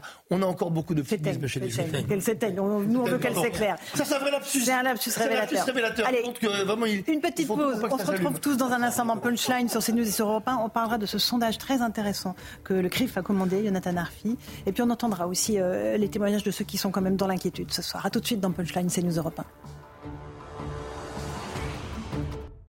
18h17, on se retrouve en direct dans Punchline sur CNews et sur Europe 1. Tout de suite, on va partir, si vous le permettez, en Israël, rejoindre nos envoyés spéciaux Régine Delfour et Olivier Gangloff. Bonsoir à tous les deux. Euh, en Israël aussi, cette fête de Hanouka, cette fête des Lumières, euh, va se dérouler dans une ambiance particulièrement lourde, Régine. C'est bien cela Absolument, Laurence, puisque ici nous sommes sur la place des otages où les familles d'otages, mais aussi euh, leurs soutiens euh, viennent euh, tous les jours pour montrer leur colère face au gouvernement qui ne libère pas, enfin qui ne, pour eux, ils estiment que les, les otages ne sont pas libérés, qu'il faut intensifier encore ces négociations pour que tout le monde puisse revenir chez eux. Alors il y a sur cette place une, une table hein, qui est très connue par les Israéliens mais aussi dans le monde, une table où il y, a, euh, il y avait euh, plus de 200 couverts qui avaient été dressés, euh, des couverts qui rappelaient donc les gens qui avaient été pris en otage. Depuis plusieurs jours, il y a 110 otages qui ont été relâchés, mais il y en a toujours 138 qui restent dans la bande de Gaza. Alors à côté de cette table, il a été disposé 138 bougies qui vont être allumées pour Hanouka, pour cette fête des Lumières. Donc 138 pour 138 pour les 138 otages qui restent dans la bande de Gaza. Et, là, euh, il y a encore euh, beaucoup de monde sur cette place. Les familles des victimes sont parties devant euh, le quartier général de Tsahal, qui se trouve à, quelques mètres de, cette place, pour manifester encore leur mécontentement et demander que le gouvernement fasse tout en sorte pour libérer ces otages beaucoup Régine Delfour, Olivier Gangloff sur place à Tel Aviv. Euh, en, France, euh, le CRIF, euh, Arfi, a commandé un sondage à l'Institut IFOP, un sondage extrêmement intéressant. il montre que 71% des Français interrogés considèrent que l'augmentation des actes antisémites en France représente une menace sérieuse non seulement pour les Français de confession juive, mais aussi pour la société dans son ensemble. Il y a un, soutien quand même qui est très clair et à Israël et à cette protestation contre les actes antisémites. Oui, parfaitement. Il y, a les, il y a les deux dimensions. Il y a une majorité silencieuse de notre pays qui est loin du tumulte des réseaux sociaux, qui est loin des, agitateurs professionnels de, LFI et qui sait exprimer sa solidarité aux Français juifs menacés par l'antisémitisme. Ils le font non seulement par solidarité, mais aussi en comprenant que cet antisémitisme, il menace les juifs, mais il menace aussi la société française. On dit souvent d'ailleurs que l'antisémitisme commence avec les juifs, mais qu'il ne s'arrête jamais aux juifs et qu'il est euh, une menace évidemment beaucoup plus large. Ça se retrouve dans ce sondage, comme on retrouve d'ailleurs un soutien euh, des Français euh, à l'objectif d'élimination du Hamas. 62% d'entre eux le, trouvent justifié, cet objectif d'élimination du Hamas c'est-à-dire une, majorité confortable. Mais il y a en revanche un chiffre qui est plus inquiétant à mes yeux, et vous allez me dire si vous pensez la même chose. 10% des Français considèrent les actes commis pour le Hamas comme des actes de résistance et non pas des actes terroristes. Et quand on regarde bien l'âge de personnes interrogées, sur les 18-24 ans, il y a 22% euh, des jeunes qui pensent que ce sont des actes de résistance.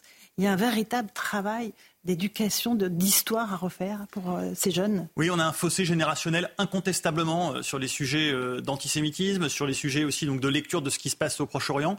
vous le disiez, 22% des, 18-24 ans dont on considère que ce qu'a fait le Hamas sont des actes de résistance, c'est seulement 6% des plus de 65 ans. Donc on a là mmh. vraiment mmh. l'écart entre les générations dans la lecture de ce qui se passe. Alors peut-être qu'une partie d'entre eux changeront d'avis en, en, mûrissant, c'est possible. Peut-être en se renseignant, euh, en aussi, mais je crains qu'il y ait aussi un impact qui soit celui euh, précisément des réseaux sociaux, l'impact aussi de la propagande.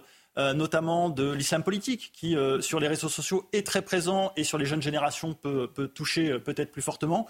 Donc on a la responsabilité de se battre pour expliquer, mmh. parce que ces générations, comme toutes les précédentes, bah, quand on leur explique, peut-être qu'elles pourront évoluer. il faut faire cet effort de pédagogie, Franck Tapiro. De pédagogie et fuir l'opinion pour aller vers, euh, tu sais, pour gagner la bataille de la vérité, il faut aller vraiment vers les arguments historiques. Parce que l'histoire euh, joue pour Israël et le peuple juif. Et encore une fois, très peu de gens, même au sein de la communauté, connaissent les faits historiques, même si certains se permettent, euh, bien entendu, de détourner certains faits historiques, ce que j'appelle le négationnisme en inventant une autre histoire du sionisme, d'Israël et du peuple juif. Il suffit de se renseigner, il suffit de s'informer et d'apprendre. L'éducation a une faille terrible là-dessus.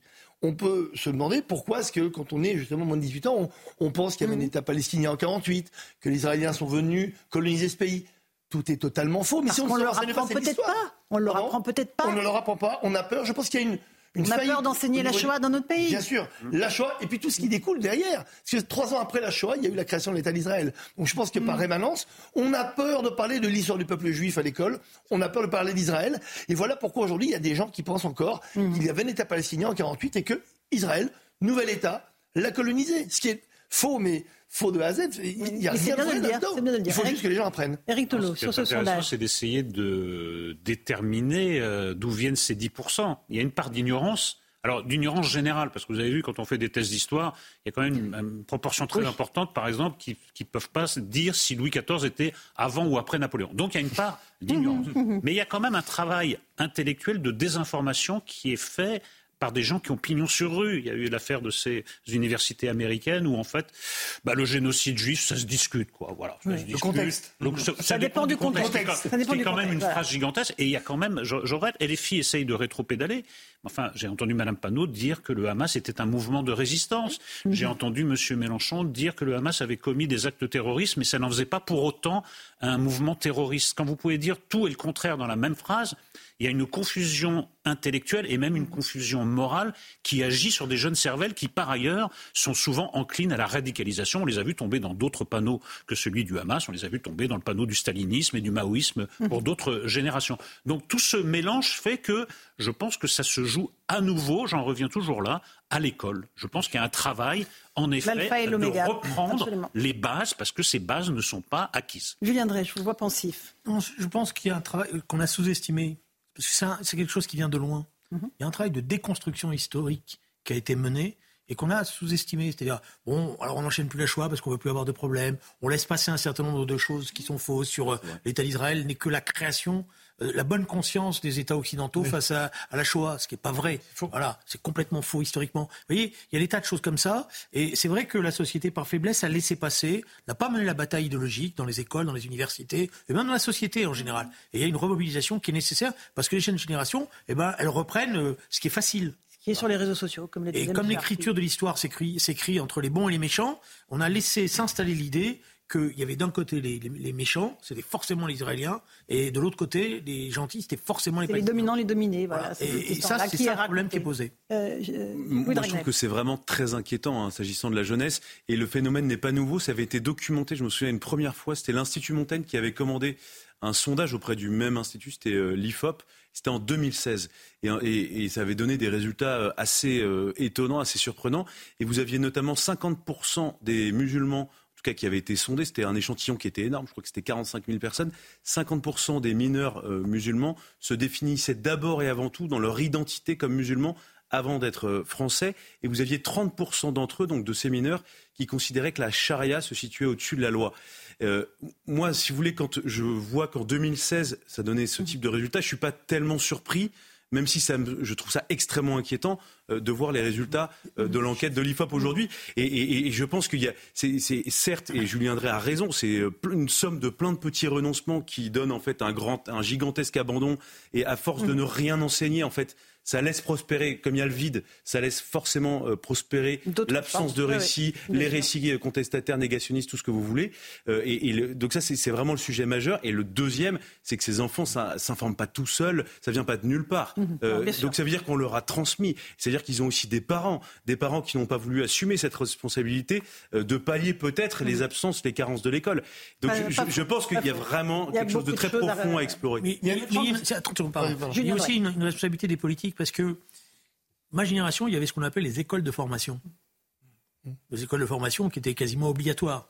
Et dans les écoles de formation, c'était à côté de ce qu'on apprenait à l'école, mais il y avait la formation historique, la connaissance des choses. Maintenant, il n'y a plus d'école de formation. Les seules écoles de formation que vous avez dans les partis politiques, c'est comment porter une cravate et comment serrer la main. Et alors, toute cette formation historique... Vous parlez dans les médias, pour parler dans les médias. Et donc, toute cette formation historique qu'il y avait dans les partis, dans les syndicats, elle était très importante, parce que ça fabriquait des leaders d'opinion qui, après eux-mêmes, étaient des, mmh. relais. Or, il n'y a plus tout ça. Mmh. Monsieur Arfi, pourquoi est-ce que vous avez commandé ce sondage aujourd'hui, deux mois pile après les massacres du 7 octobre? C'était important pour vous de, comprendre où en est la société française. Oui, exactement, parce qu'on euh, on était beaucoup à craindre euh, le grand retournement de l'opinion publique, à craindre que après deux mois d'opérations militaires israéliennes euh, nécessaires face aux terroristes du Hamas, avec son lot d'images de population civile de Gaza, que de morts, deux mois, de morts palestiniens, que deux mois d'activisme sur les réseaux sociaux de LFI, euh, de, d'activistes aussi pro-palestiniens, tout ça ait un impact sur l'opinion. Et en fait, les Français, ils ont de la hauteur de vue, beaucoup plus qu'on imagine, ils ont du bon sens,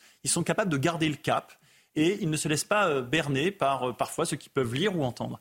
Et ils ont cette capacité à comprendre que ce qui se joue en Israël les concerne aussi. Donc cette identification, elle joue à plein et, j'ai été rassuré, je veux le dire, de retrouver euh, par, ce résultat. Même s'il y a cette petite inquiétude sur ce grand retournement de l'opinion publique, il n'a pas eu lieu. Il y a, un chiffre aussi qui est intéressant de mémoire, c'est que 62% des Français euh, soutiennent Israël dans euh, sa nécessité d'éliminer le Hamas. On était au lendemain du 7 octobre à 65%, c'est-à-dire 3% d'érosion. Franchement, quand on connaît les mouvements d'opinion, je trouve que c'est une résistance mhm. réelle de l'opinion française par rapport à tout ce qui s'est passé parce qu'il y a vraiment un soutien maximum des Français derrière ce besoin impérieux mhm. d'avoir d'ailleurs une coalition. Moi, j'avais entendu parler d'une coalition internationale pour euh, combattre le Hamas. On n'entend plus parler. On va dire qu'il y a une coalition d'Israël euh, et du, de Tzal pour, euh, pour combattre le Hamas, ça suffira. Mais, je pense que Julien... demander un entrevue au président de la République et vous lui allez apporter le sondage. Écoutez, fait passer effectivement à l'Elysée le, sondage. Je pense qu'ils lisent la presse aussi. le faire. Et, ils écoutent Europe 1 et ils regardent CNews. Euh, J'aimerais juste qu'on écoute les, réactions de, Français euh, juifs qui disent quand même leur inquiétude. Parce que c'est fête de Hanouka, c'est les fêtes de la lumière. Mais elles sont quand même teintées de cette inquiétude face aux actes antisémites. On parlait des tags antisémites, euh, c'est des menaces, c'est un regard, c'est euh, différent. Écoutez ce que disent nos amis. On a forcément un petit sentiment petit sentiment d'insécurité comparé aux années précédentes. J'ai rentré ma mezouza à l'intérieur. Je suis le seul habitant juif de l'immeuble. Euh, je ne voulais pas qu'on m'identifie comme foyer juif ou comme seul foyer juif. Euh, pour que j'aurais peur, euh, ici c'est un état de droit. Espérer que, Que voulez-vous que je vous dise C'est vrai que l'ambiance n'est pas comme on dit de mon augure. Cette année, je vais me méfier un peu plus et je ne mettrai pas mes bougies, enfin mon chandelier, euh, devant la, fenêtre. Je ne vais pas prendre de risque, ce sera vraiment dans l'intimité de, ma famille. Jonathan Arfi, vous êtes le, président du CRIF. Vous dites on n'offrira pas notre peur euh, à ceux qui nous menacent. Néanmoins, euh, il y a une peur. Elle est là, elle est présente. Qu'est-ce qu'on peut leur dire? Oui, d'abord, les réflexes individuels de prudence, de vigilance, on les comprend parce que chacun est, le seul à même d'évaluer ce qu'il doit faire ou ne pas faire. Pour moi, le visage de cette inquiétude, c'est celui d'une amie qui m'a appelé, qui m'a dit qu'elle a demandé à ses enfants d'une dizaine d'années de retirer leur étoile de David qui portait autour du cou. Et elle n'a pas osé leur dire qu'elle craignait pour eux. Et elle leur a dit que c'était pour nettoyer ces étoiles de David chez le bijoutier. Les enfants ont très bien compris pourquoi leur mère leur demandait de les retirer. Mais c'est ça euh, ce que ça produit. Ce que ça produit, au fond, pour moi, c'est euh, le risque qu'à terme, il y ait une forme d'effacement euh, d'invisibilisation des juifs dans l'espace public. Je parlais tout à l'heure. Message d'espoir. Julien Drey. Moi, j'ai deux nièces qui, pour aller à l'école, c'est leurs amis qui viennent les chercher en leur disant on ne veut pas te laisser y aller tout seul et on t'accompagne maintenant à l'école. Il faut quand même quelqu'un pour les accompagner. Euh, j'évoquais tout à l'heure dans, mon sommaire le fait qu'il n'y ait pas eu de commémoration, de date de commémoration pour nos 40 compatriotes qui sont morts dans les actes du 7 octobre. Ça vous choque? Vous le réclamez au président de la République? Oui, alors on l'a, réclamé. Il, il, rappelle euh, sans cesse qu'ils attendent que les otages soient libérés pour pouvoir fixer une date parce que ce serait la demande des familles. Je pense qu'il y a besoin de fixer cette date, euh, même lointaine, mais que ça doit être d'ores et déjà fixé. Parce que c'est un cap, c'est une manière aussi pour la société française de faire son deuil. Ce sont des, des, morts qui appartiennent à tous les Français. Euh, 40 compatriotes, c'est euh, l'attentat qui a fait le plus de victimes françaises depuis Nice. Et je pense que ce temps-là est nécessaire. Absolument. Vous restez avec nous, Monsieur Arfi. Je vous passe la parole dans un instant, Franck Tapiro. Juste le temps de faire le rappel des titres de l'actualité de 18h31 sur Europe 1 et sur CNews avec Simon Guillain. Simon. Avec le retour du froid, les cas de grippe et de Covid sont en forte hausse sur notre territoire à l'approche des fêtes de fin d'année. Et bien Santé publique France appelle les personnes à risque, notamment les plus âgées, à la vaccination. Quatre ans de suspension requis contre le joueur de football Paul Pogba. L'international français de la Juventus Turin avait été testé positif à la testostérone au mois d'août. Une suspension qui pourrait toutefois être réduite de moitié si le français démontre que la prise de cette substance n'était pas intentionnelle. Et puis une cinquantaine d'officiers de Frontex déployés à la frontière entre la Finlande et la Russie. Helsinki qui accuse Moscou d'orchestrer une crise migratoire. Ce dispositif est prévu jusqu'à la fin du mois de janvier. Nous pouvons être présents plus ou moins longtemps selon les besoins, a indiqué un porte-parole de l'Agence européenne de garde-côte Laurence. Merci Simon Guillain pour le rappel des titres de l'actualité. Jonathan Arfi, vous êtes le président du CRIF. Euh, Jean-Luc Mélenchon s'est inquiété aujourd'hui dans la revue euh, Orient 21, qui est une revue sur le monde arabe. Il dit la communauté juive que j'ai connue, euh, qui, quand avec qui j'ai milité lorsque j'étais élu de Massy, eh bien, elle, elle, m'a abandonné. Qu'est-ce que vous pouvez lui répondre à. Mélenchon? il n'y a pas une journée euh, sans qu'on ait euh, une mélanchonnade euh, qui vienne s'inscrire comme ça dans, le débat public. C'est la première chose. Et, je dois dire que j'en ai marre qu'on doive se soucier de ce que pense Jean-Luc Mélenchon. S'il a besoin de consulter un psy, juif ou non juif, il y en a de toute confession. il trouvera de bonnes adresses. Mais aujourd'hui, ceux qui sont abandonnés, ce sont ceux qui sont victimes de l'antisémitisme ou victimes de toutes sortes de, de haine ce n'est pas Jean-Luc Mélenchon et son complexe d'abandon. Il a contribué à la montée de l'antisémitisme dans notre pays mais bien sûr que son discours euh, jette de l'huile sur le feu, il n'y a, aucun doute. C'est d'abord des rhétoriques antisémites euh, du, matin au soir. Et ensuite, euh, c'est un discours irresponsable parce qu'il renforce les passages à l'acte. Mmh. Julien Drey et Moi, je crois que c'est l'inverse qui s'est passé.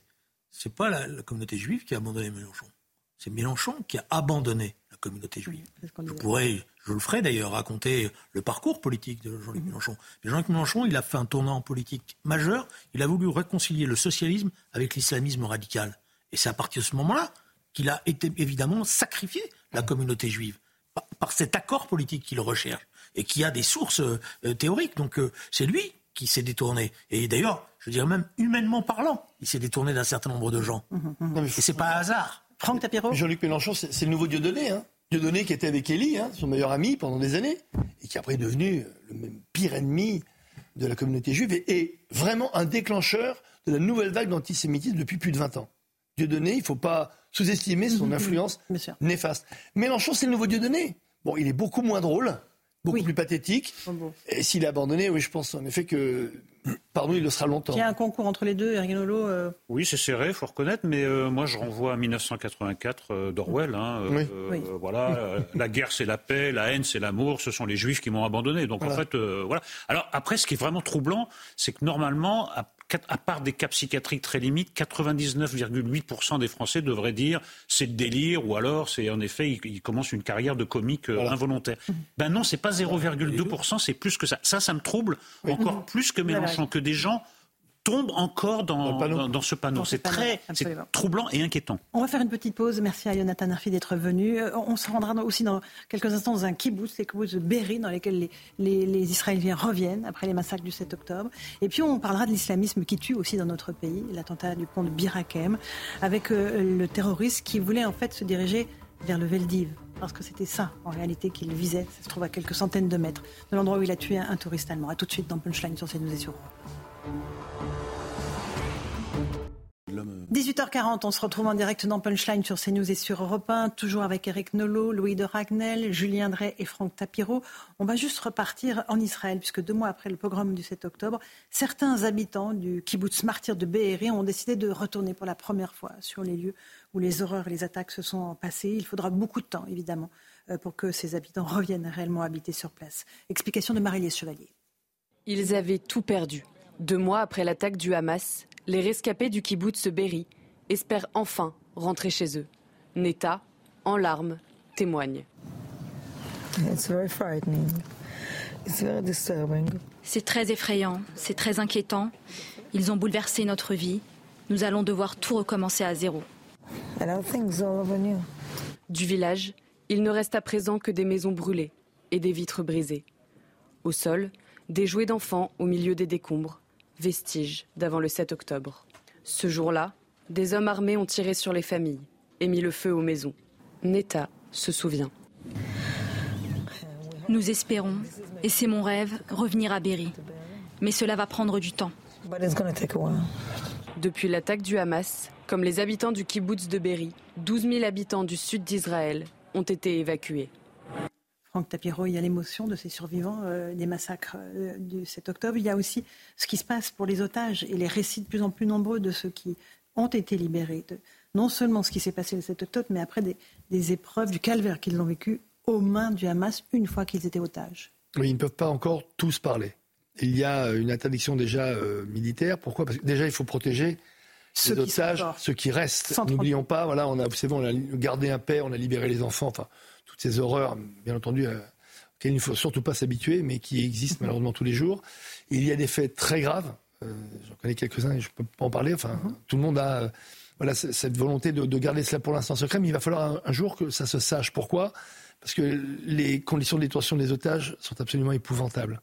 Ne rêvons pas, ils n'ont pas été évidemment hébergés, cajolés, nourris, mhm. non pas du tout. Ils ont été vraiment, on peut le dire, torturés pendant toute la durée, toute la durée de leur euh, kidnapping, de leur rétention. Et, bien entendu, vous allez apprendre, je, pense, dans quelques jours, des, choses absolument épouvantables, ce qui montre à quel point, s'il fallait une fois de plus donner des raisons de croire Israël et de soutenir Israël dans son intention de vouloir éliminer le Hamas, je pense que dans quelques heures et quelques jours, malheureusement, on en aura quelques-unes.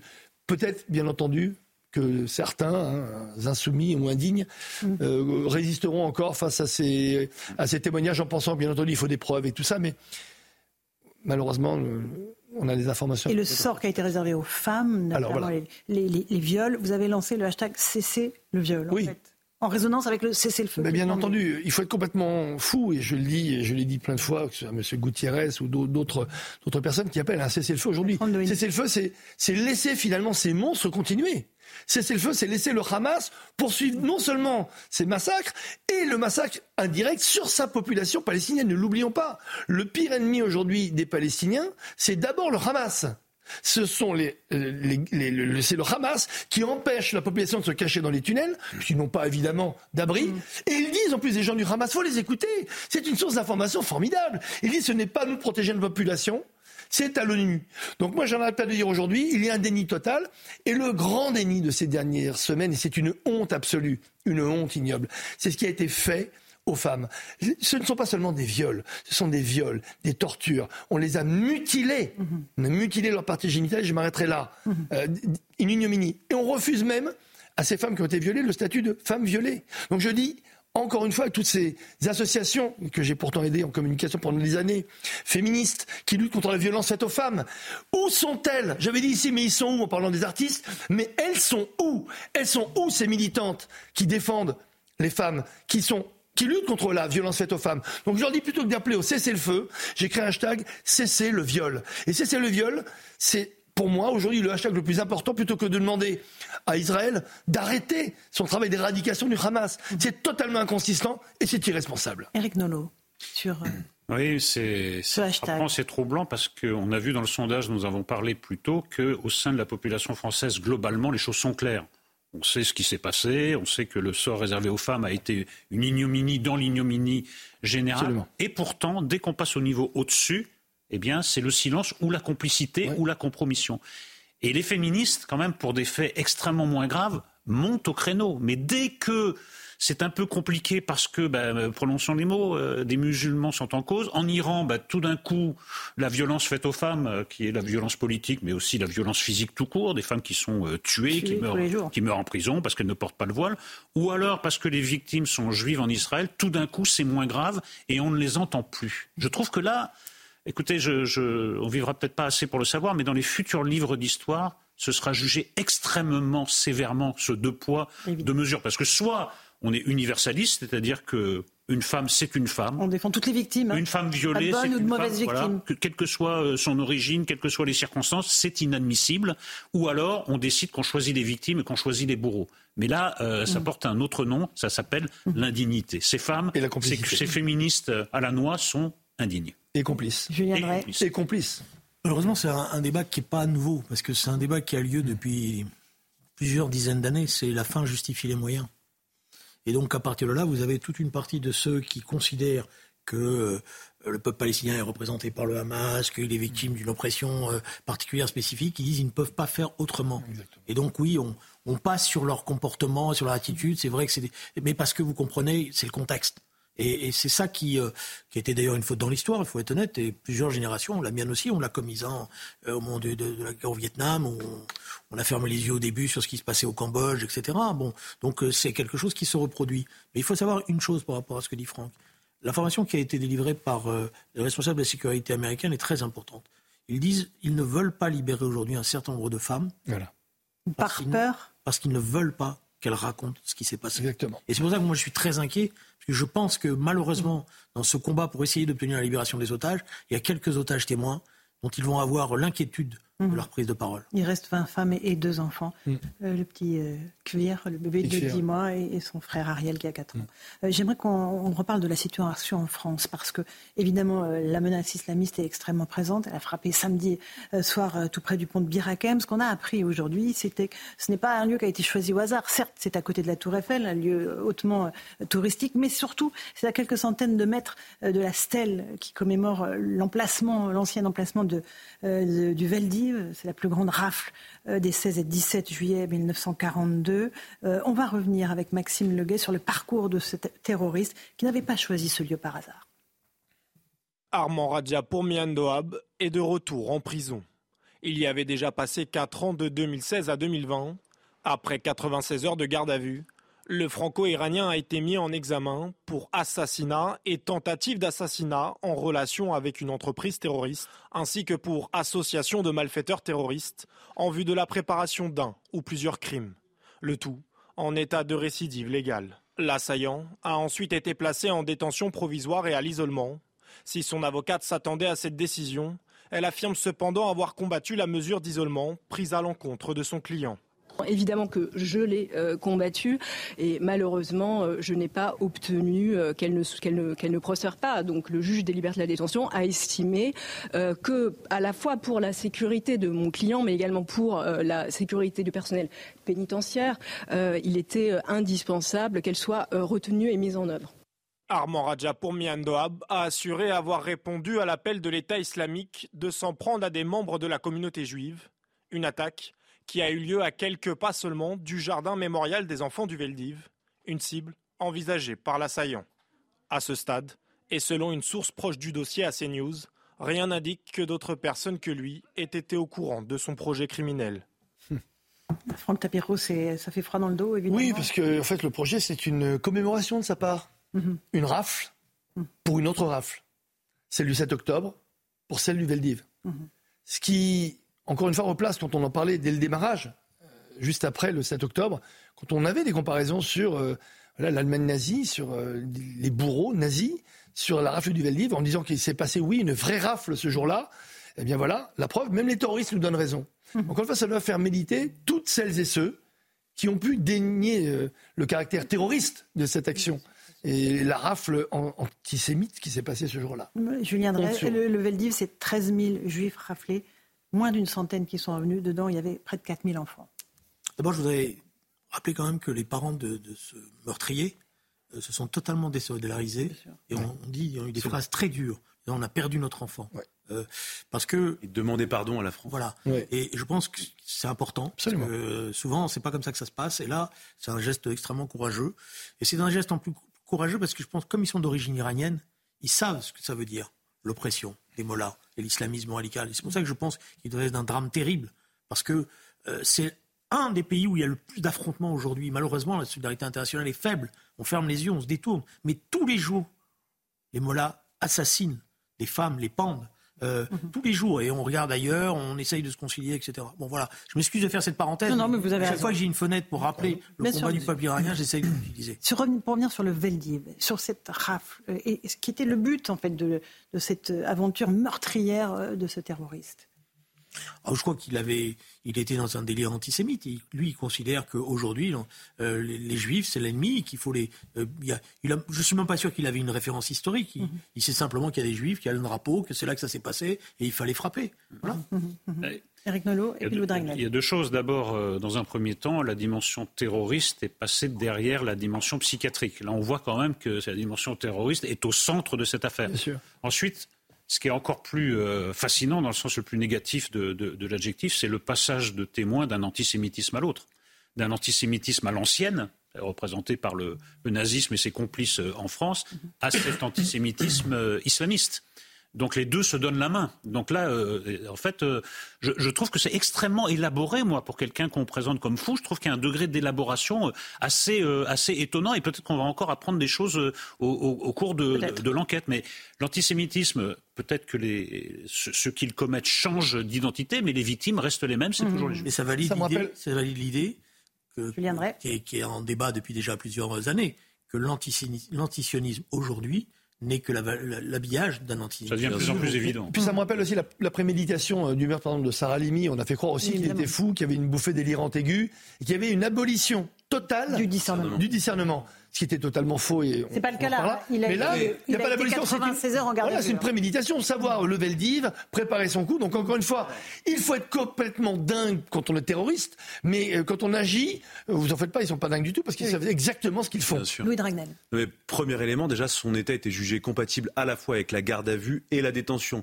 Deuxième élément, euh, il l'a revendiqué. On sait qu'il a voulu euh, cibler le Valdiv parce que c'est lui-même qui l'a dit aux policiers qui l'interrogeaient et il explique pourquoi. Il se justifie. Donc tout ça est, parfaitement cohérent. On cherche à trouver des incohérences. C'est cohérent. là où c'est affligeant et tout est archétypal, c'est que cette personne était quand même en lien avec Larossi Abala, Mohamed Aberouz, qui sont les assassins des policiers de Magnanville. Il était en relation avec l'assassin du père Hamel. Il était en, lien avec l'assassin de Samuel Paty. Cette personne a suivi des séquences de déradicalisation en quartier d'évaluation de la radicalisation, puis en quartier de prise en charge de la radicalisation. Il a fait l'objet d'une surveillance de la DGSI. Il a réussi à déjouer donc euh, tous les systèmes de surveillance. Donc aujourd'hui, il faut vraiment se poser des, vraies questions parce qu'on on va, on va, on va pouvoir en pleurer hein, des larmes de crocodile parce que des gens comme lui, il y en a plus de 5000 en France documentés par la DGSI. Donc il y, en a sans doute qui échappent peut-être à la vigilance euh, de la DGSI. Donc moi, je, je pense vraiment que maintenant, quand on voit ce cas qui est, mhm. caricatural sur tous les sujets, euh, eh bien, si on veut éviter ça euh, à nouveau, on ne peut pas se contenter, comme le disait tout à l'heure Elisabeth Borne de ne pas réagir à chaud. En fait, on est déjà à chaud. On ne peut pas se permettre de répondre comme le disait euh, hier encore à la sortie du Conseil des ministres. Je vais vous lire sa phrase. Le porte-parole du gouvernement qui dit au sujet, la question lui est posée, est-ce que, qu'est-ce que vous pensez de la rétention de sûreté pour ce type de personnes? Nous ne sommes pas dans le camp politique qui analyse avant les faits. Les faits, c'était samedi dernier. Et, et, et, si vous voulez, à chaque fois, ce sont le, réel ne les a même type d'auteur. Heureusement. Et, donc, en fait, maintenant, il faut agir. Le problème, c'est pas celui de la DGSI qui a bien fait son travail. Le problème, c'est qu'en fait, le système n'est plus adapté, donc il faut trouver des nouvelles réponses. il ne manquait plus que le mot loup solitaire. Celui-là, je ne l'ai pas encore entendu. Là, il chasse en meute. Hein. Voilà, voilà, exactement. Les loups, euh, voilà, c'est pour ça. Au moins, celui-là, il est un peu mis de côté maintenant. Julien André, le mythe de la déradicalisation a vécu c'est clair qu'il y a quelque chose qui fonctionne plus. D'abord parce que les, services sont débordés, ils n'arrivent plus. Il y a des failles forcément. Euh, premièrement, deuxièmement, il y a une coordination avec le psychiatrique qui doit être opposée parce qu'il y a une demande de la DGSI d'internement psychiatrique qui, lui qui leur a été refusée. Alors la demande, elle est 24 heures avant 48 heures avant l'attentat. C'est-à-dire si euh, la, la, DGSI avait été suivie, il aurait été mis interné, il n'aurait pas pu faire l'attentat. Ça veut dire que même dans leur évaluation, ils s'étaient rendu compte qu'il y avait quelque chose qui allait plus. Donc il y a une coordination nouvelle parce que l'autorité psychiatrique, elle ne veut pas qu'on s'en mêle.